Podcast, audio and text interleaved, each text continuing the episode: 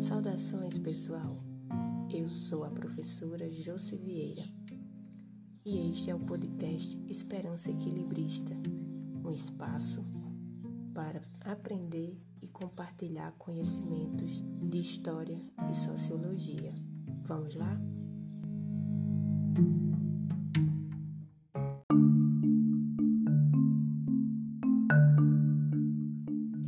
Neste episódio, as relações entre indivíduo e sociedade e o processo de socialização. Vamos lá?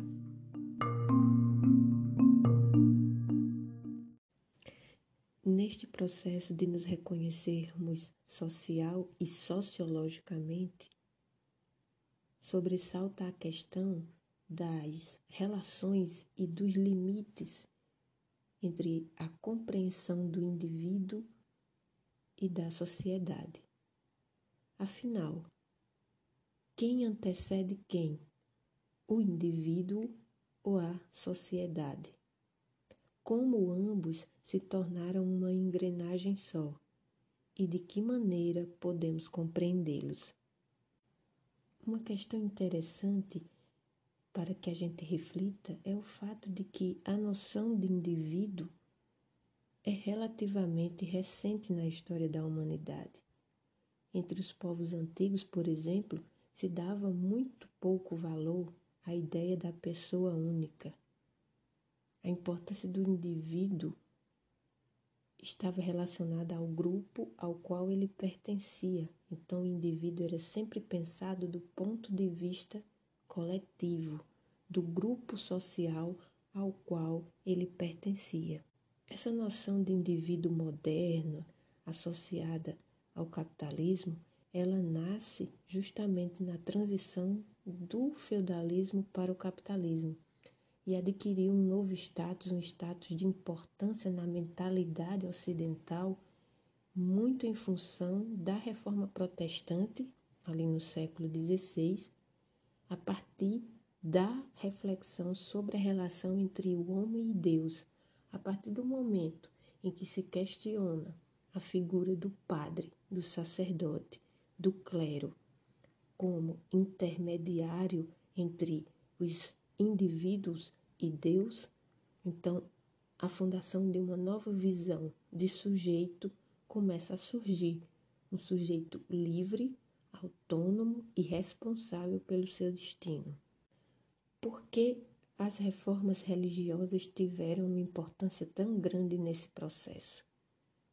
Muito em função de uma virada ética, de uma transformação ética que tinha suas bases na religião, que precisou acomodar novos valores para novos comportamentos em um novo contexto. E aí a religião teve um papel essencial nessa acomodação de novos valores. Esse processo avança no tempo e aí chegamos ao século XVIII, quando o capitalismo já estava mais maduro e quando o pensamento liberal firma a ideia do indivíduo e, sobretudo, do individualismo. Portanto, essa mentalidade capitalista ela tem como horizontes principais, como nortes principais, o indivíduo como esse ser complexo e único, e em busca pelas próprias vias da felicidade. Uma felicidade que, em termos de cultura, de imaginário, de sociedade, e, sobretudo, em termos econômicos, está pautada na busca por adquirir bens materiais. Essa felicidade vai estar muito atrelada a esses ideais de bens materiais. Cabe ao sujeito alcançar individualmente essa felicidade. Redescobrir, buscar, construir e alcançar essa felicidade. Ainda no âmbito das relações entre indivíduo e sociedade, nós não podemos nos esquecer das regras sociais e o quanto elas são fundamentais para o processo de vida em sociedade, independentemente dos diferentes modelos econômicos, os modos de produção, os modos de vida que a humanidade já teve. Fato é que essas regras se consolidaram historicamente, se ressignificaram historicamente, algumas foram é, deixadas de lado, outras novas foram surgindo a partir dessas experiências compartilhadas de geração a geração. Tem uma tirinha de Quino, mais precisamente da Mafalda, que é direcionadora dessa reflexão sobre regras sociais. Em um diálogo com a Susanita, a Susanita comenta que quando crescer eu quero ter muitos vestidos. Aí a Mafalda responde: E eu, muita cultura. Aí a Susanita provoca: Se você sair na rua sem cultura, a polícia te prende? Aí a Mafalda: Não. Aí Susanita: Experimenta então sair sem vestido. Depois desse diálogo, a Mafalda sai triste, decepcionada e vencida e comenta: É triste ter que bater em alguém que tem razão. A charge de Quino, a tirinha de Quino, nos faz pensar sobre as regras básicas da vida em sociedade, os códigos de conduta, os comportamentos consagrados e eleitos como corretos. É possível sair na rua sem cultura, mas não é possível sair na rua sem roupa porque isso está estabelecido nas leis que é um crime de atentado ao pudor. Então, todos nós sabemos que não podemos andar nus pela rua. Este é um exemplo básico de como as regras sociais organizam a nossa vida de modo a tentar acomodar as nossas diferenças e até certo ponto nos igualar, igualar nossos comportamentos. Sobre Vamos agora refletir um pouco sobre a natureza dessas relações sociais dadas a partir da norma, das regras e como tudo isso interfere no nosso comportamento a partir da música Admirável Chip Novo da cantora Pete. Vamos ouvir um trechinho. Nessa canção, Pitt faz uma crítica à robotização dos comportamentos na sociedade atual, observando que nós muitas vezes fazemos, agimos, pensamos e nos relacionamos de maneira quase que inconsciente, repetindo um conjunto de ações e pensamentos e formas de ver ao mundo e às coisas e os nossos semelhantes que muitas vezes nos é imposto pelo sistema. Então, Pitt chama atenção para essa atmosfera social construída pelo sistema e que pode, em alguma medida, nos anular essa individualidade pensada como potência. Será que em sua passagem de tempo a sociedade capitalista deixou de potencializar essa condição de individualidade?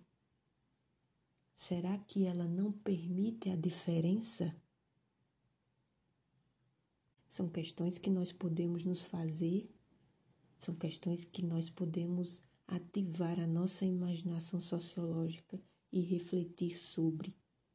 Até que ponto você apenas diz sim, senhor, não, senhor, isso pode e isso não pode? Será que você possui as condições para refletir e agir conforme o que você pensa, analisando a realidade, os fatos e as situações de maneira mais profunda? Ou você simplesmente reproduz aquilo que está ao seu redor, seja pensamento, seja ação, seja relação. Então, é óbvio que a vida em sociedade, ela exige um conjunto de elementos que confiram ao indivíduo o sentimento de pertencimento. E é isso que são as regras sociais no seu sentido mais básico. O individual, que é comum de cada um, não está separado do que é comum, ou seja, daquilo que é compartilhado por todos. Mas, como Pitt nos faz refletir, existem limites entre esse pertencimento, entre a necessidade de manter o pertencimento de uma forma mais tradicional. Essas regras e normas que a gente aprende nos lembram que nós estamos presos às relações que estabelecemos e às relações que já eram estabelecidas antes mesmo de nós nascermos. É o que nos diz Norbert Elias. Ele diz que desde o nascimento que a gente está preso a um conjunto de relações que foram estabelecidas antes de nós e que estruturam a nossa vida durante a passagem do nosso tempo. É muitas vezes isso que te faz naturalizar tudo o que acontece ao seu redor, porque você está motivado por um conhecimento de mundo anterior a você, por um conjunto de regras, valores e normas de conduta partilhadas pelo grupo no qual você vive, do qual você é oriundo. Dentro dessa compreensão das relações entre indivíduo e sociedade, ainda cabe destacar as questões sociais. O que são essas questões sociais? São problemas que estão relacionados à estrutura de uma ou de mais sociedades. Essas questões, elas nos levam à identificação de problemas sociais, que são aquelas situações que afetam o nosso cotidiano e que são causadas por acontecimentos que atingem a maioria do pa dos países, como é o caso atual da pandemia do Covid-19, que afeta é um problema de ordem social, não é um problema de um ou de outro sujeito, é um problema coletivo, é um problema da sociedade. Independe da sua, da sua vontade individual, independe da nossa vontade coletiva para poder nos atingir. Para surgir, ele não precisou da nossa vontade, mas para se perpetuar, ele precisa de nosso esforço coletivo.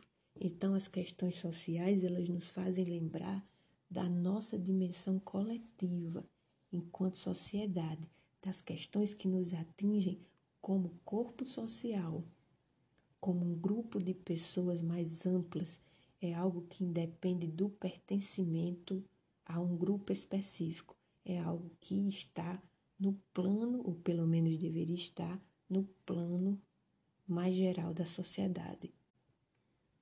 Nesse sentido, cabe refletir quando os indivíduos e a sociedade se tornaram uma só engrenagem. Como isso ocorreu? E como isso continua acontecendo. Afinal, são várias e várias gerações da humanidade habitando a Terra e se relacionando entre si, construindo isso que nós entendemos como sociedade e em diferentes tempos e espaços.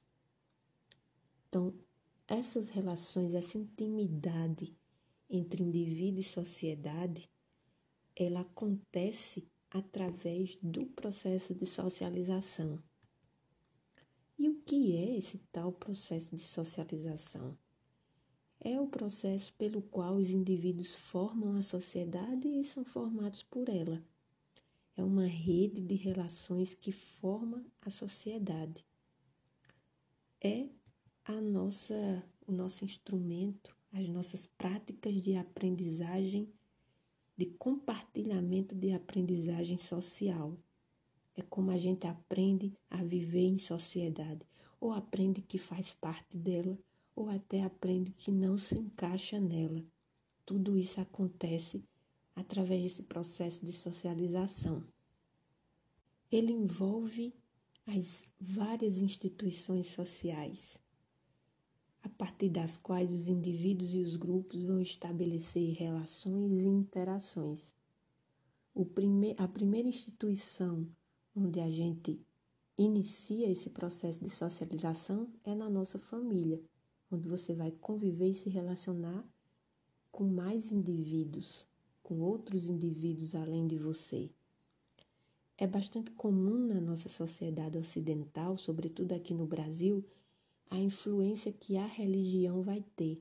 Muitas vezes as crianças elas vão primeiro às igrejas do que às escolas, por exemplo. E aí a religião ela também tem um papel porque ela forma valores, forma uma ética mesmo é, de conduta desses sujeitos que a gente aprende lá desde a igreja. Então a gente aprende em casa com a família, aprende na igreja, nos templos, nos, nos cultos, nos encontros de cunho religioso. E a gente aprende também na escola. A escola representa uma ruptura com esse mundo que está mais relacionado ao senso comum e às crenças ali no cotidiano familiar e religioso. A escola você vai, na escola você vai se relacionar com pessoas diferentes, vai conhecer pessoas diferentes e criar outro tipo de relação. Eu não sei vocês, mas eu adorava ir para a escola muito em função dos meus amigos, das relações que travava ali com eles, da interação que a gente mantinha. Mas a escola ela pode ser tanto esse espaço de inclusão do sujeito em uma outra esfera da vida social, que no caso é a educação, quanto da própria exclusão, porque de certa maneira a escola ela reflete o contexto mais geral da sociedade. Então, se a sociedade é preconceituosa, é excludente, a escola tende a ser. Por isso a importância da educação, do CAIM, né, teórico é, da sociologia, um dos principais, ele destaca o papel da educação nesse processo de socialização, no bem conviver, no pertencimento e, sobretudo, na aprendizagem das regras sociais. Mas, numa outra perspectiva, a gente poderia dizer que a escola é mais, ela cumpre muito mais que a função de nos ensinar regras sociais, ela pode nos ensinar a perceber as desigualdades, as, as situações fora de contexto, as opressões, aquilo que precisa mudar.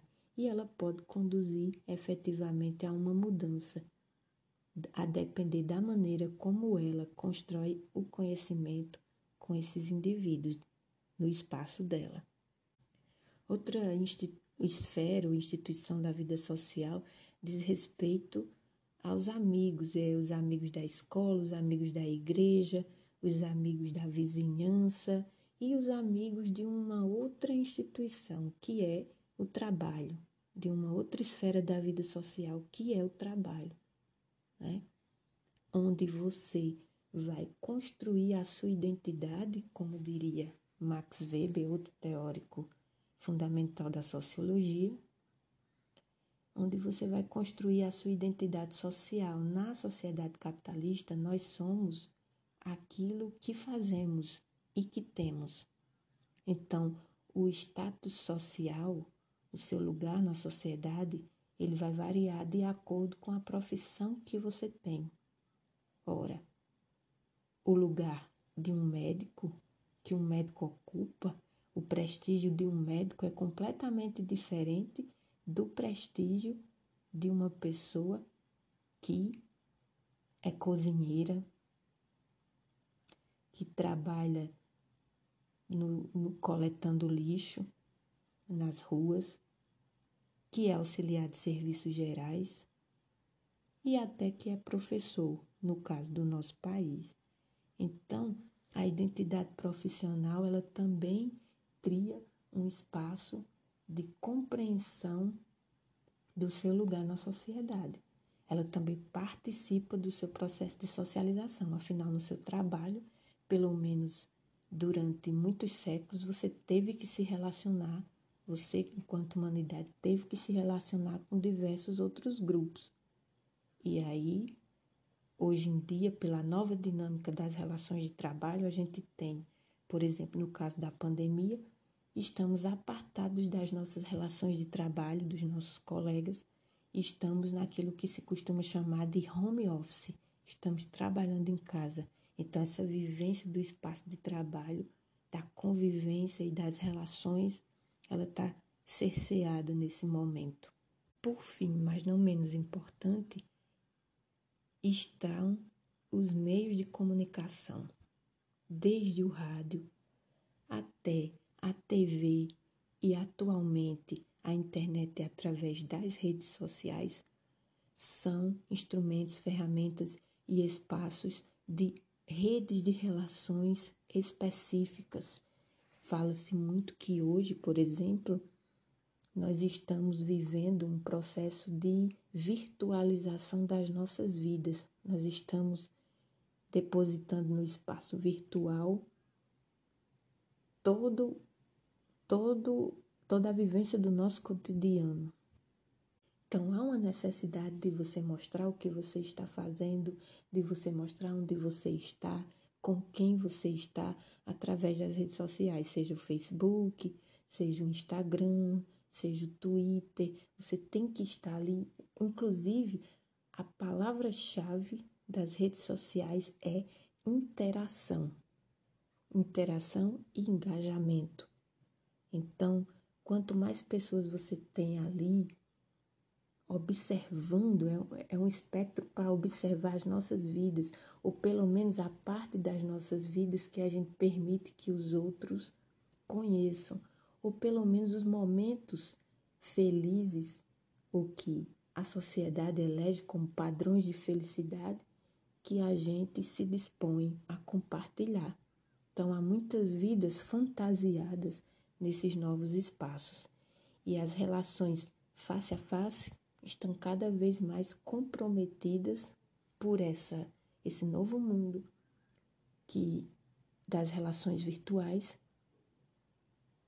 que nesse momento têm sido essenciais para permitir a continuidade do, do nosso contato social, mesmo que seja por meio virtual. Neste contexto de pandemia, é muitas vezes através desses meios sociais que nós mantemos a interação e as nossas relações, que nós nos comunicamos, que nós utilizamos para gerar contato, para gerar afeto ou para gerar ódio, como acontecer, como já acontece no Brasil há um certo tempo. Essas redes sociais ocupam o espaço da vida real, vamos tratar assim, e os indivíduos manifestam nelas o que há de melhor e o que há de pior nele. Mas fato é que as crianças de hoje, os adolescentes de hoje, criam uma nova maneira de ser e de estar no mundo pautada nos modelos que compartilham, que interagem através das redes sociais e da internet como um todo. As nossas trajetórias são muito parecidas quando somos bebês, mas ela tende a se complexificar, né? A se tornar uma experiência de fato social quando a gente passa a conviver com a família, com os vizinhos, quando frequenta a escola, quando assiste TV, quando acessa a internet, conhece lugares e pessoas.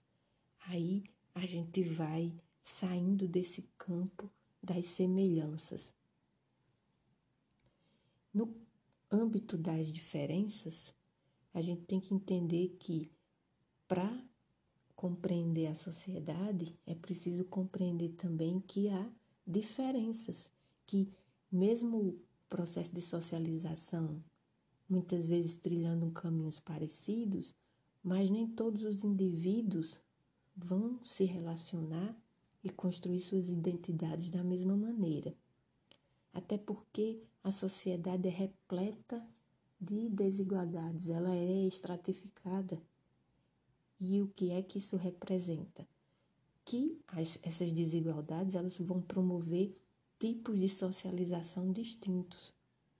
Então, a natureza das relações de uma criança que mora num condomínio na Barra da Tijuca, um condomínio de luxo na Barra da Tijuca, é diferente do processo de socialização de uma criança que mora numa favela, na favela da Rocinha, por exemplo, que nasceu e cresceu e vive ali na favela da Rocinha.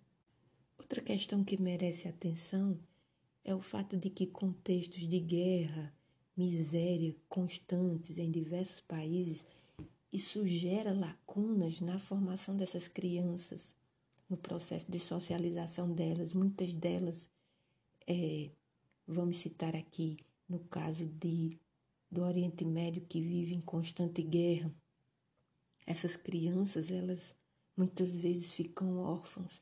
Isso gera efeitos na vida delas quase irreparáveis, lacunas que a própria sociedade não vai conseguir preencher.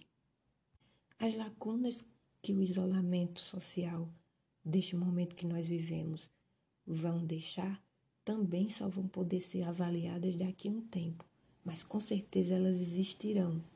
O fato de as crianças não poderem brincar com os coleguinhas, de não poderem visitar os amigos, de não poderem estar se socializando, principalmente aquelas crianças que começaram a ir para a escola esse ano, imaginem, e que já estavam no processo de construir os primeiros laços com os coleguinhas, com os amigos, essas crianças se apartaram disso em função da pandemia. Sem contar as crianças que perderam seus pais, as crianças pobres que perderam seus pais, suas mães e que têm seus destinos notadamente marcados terão seus destinos notadamente marcados por esse contexto. Por fim, essa questão do processo de, socialização, ela acontece, ele acontece a partir de alguns mecanismos, né? A gente aprende essa a nos socializar através do aprendizado, da imitação ou da identificação. Do aprendizado é quando a gente aprende por tentativas, por erros e repetições. Ou seja, nossas ações, é, muitas vezes a gente vai errar, a gente vai ficar repetindo até a gente aprender como é que faz aquilo, como é que se deve agir, como é que se deve relacionar. A esfera da imitação é quando a gente repete mecanicamente os comportamentos observados. Isso é muito notado nas crianças tudo que os adultos fazem, as crianças tendem a imitar até uma certa idade. E aí vem aquela resposta: eu faço porque você faz. Você faz assim, esse é o exemplo. Então, é, é esse primeiro momento no, do nosso processo de socialização é muito marcado pela observação. E outra dimensão, que é a da identificação, é quando a gente assume como nossos os comportamentos de indivíduos com os quais a gente se identifica. Então, muitas vezes nem é aquele comportamento nem faz parte do seu universo familiar, do seu universo religioso, mas você se identifica com aquele comportamento. E aí você passa a, a, a repeti-lo, né? Você passa a compartilhá-lo com o outro mas por identificação. Aí já exige realmente você ter uma consciência, ter uma plenitude dessa consciência para poder fazer escolha. Aqui envolve escolha, não é simplesmente repetir ou aprender, mas escolher.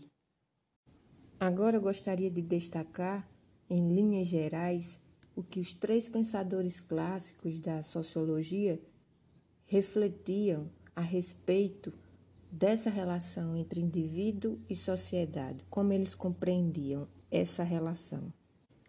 Para Karl Marx, os indivíduos devem ser analisados de acordo com o contexto no qual vivem, nas suas condições e situações sociais.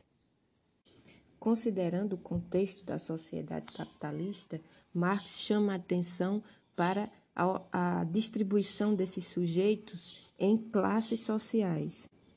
A natureza das relações entre os indivíduos passa pela natureza das relações entre as classes sociais, que ocupam lugares estratégicos e distintos dentro dessa sociedade. Para Marx, essas classes estão historicamente em constante conflito.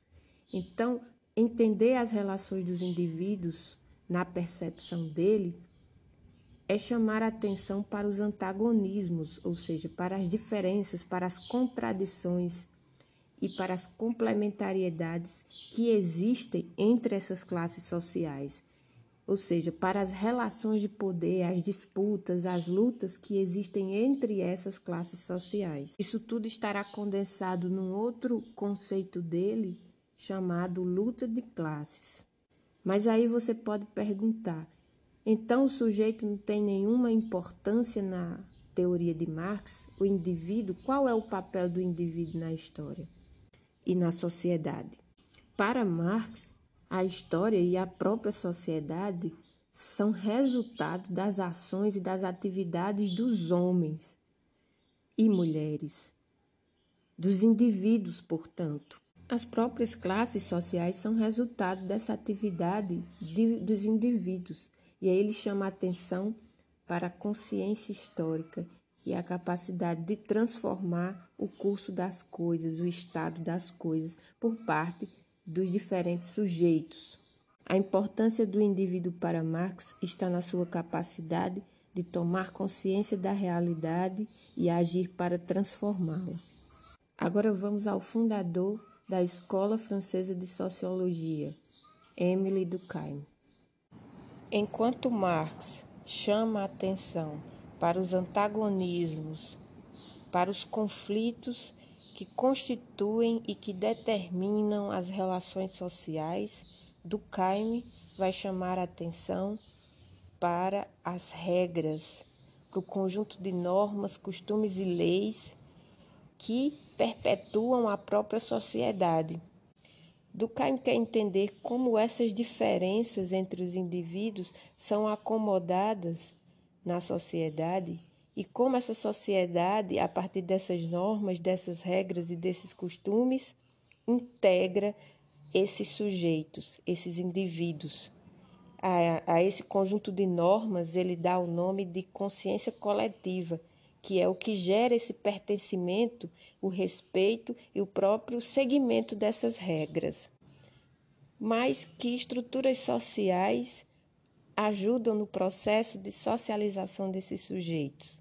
Como já destacamos anteriormente, as instituições sociais têm um papel fundamental nesse processo de aprendizado social das normas, das leis e na construção dos próprios valores sociais dos indivíduos.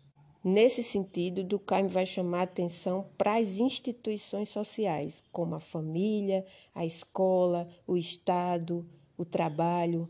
Tudo isso é visto por ele como, um, como fatores estruturantes desse processo de construção do pertencimento dos sujeitos em relação à sociedade. Durkheim dá então um papel central à educação, pois através da educação e também poderíamos destacar da própria família, é, a herança do passado ela é comunicada, compartilhada com as novas gerações. É assim que a gente aprende a viver socialmente, a partir desses códigos compartilhados de geração para geração.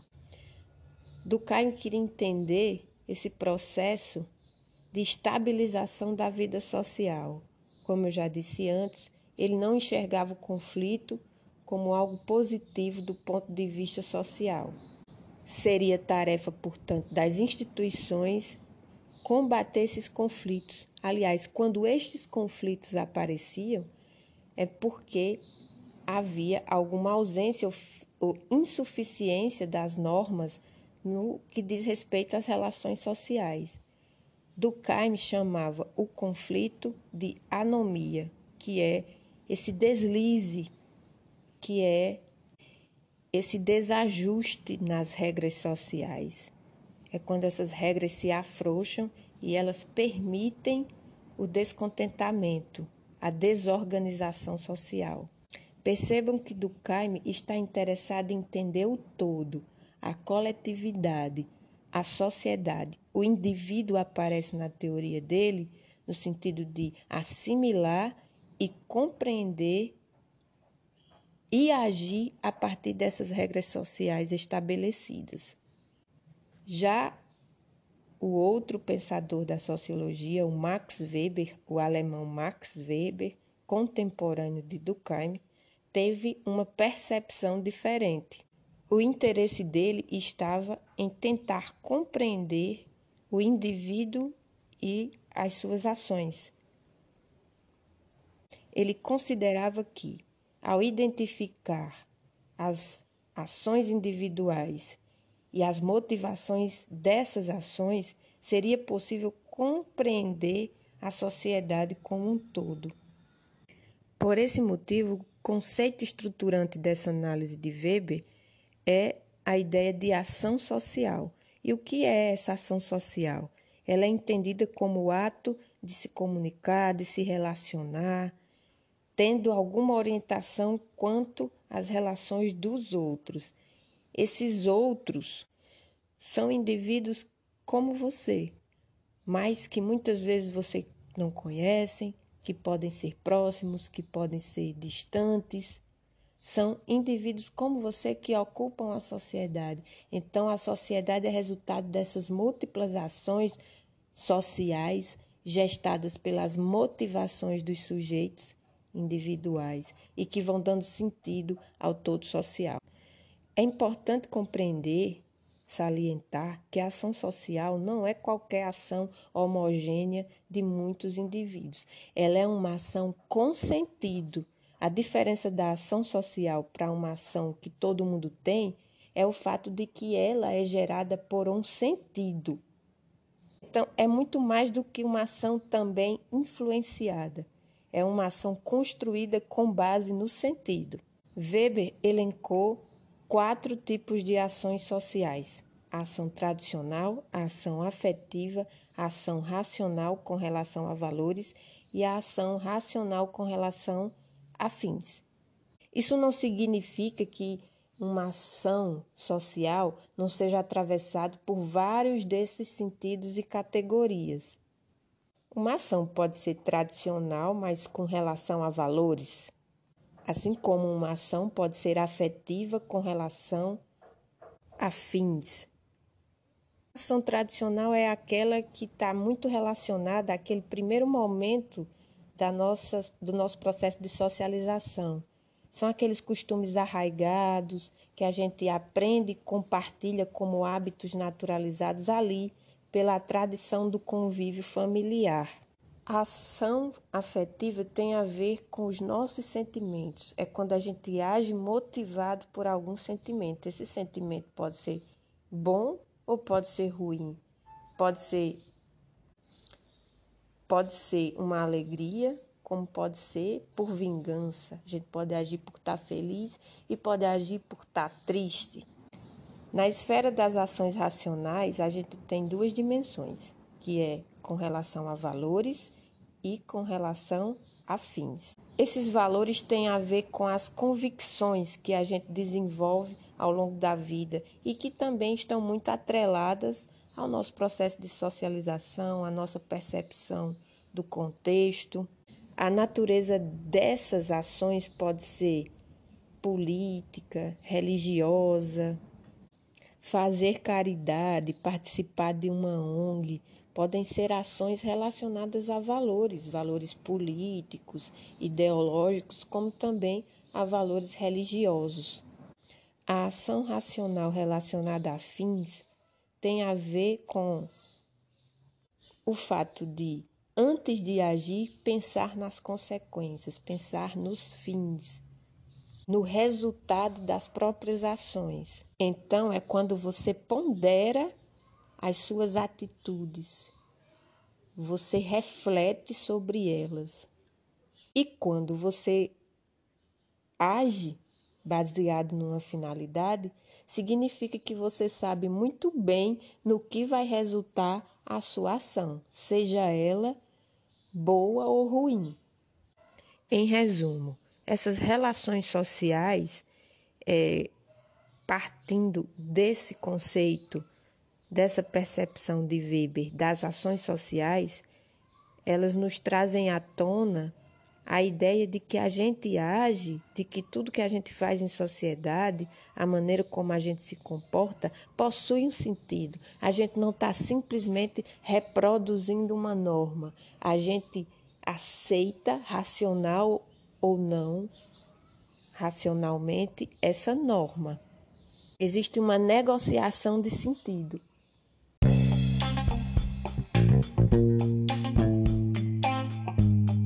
Vocês perceberam como o indivíduo e a sociedade são categorias complexas de se refletir? Perceberam também que a sociedade compreendida do ponto de vista das relações esses, entre esses indivíduos também se torna um todo bastante complexo? Então, por mais que você seja um indivíduo único e dono do seu destino, conforme a narrativa do capitalismo, é preciso observar que as nossas trajetórias individuais elas se cruzam porque nós vivemos em sociedade. As formas de organização social vão variar e a importância que, cada, que os sujeitos ou é, a coletividade vão ter nessas estruturas vai variar de acordo com cada contexto e cada realidade.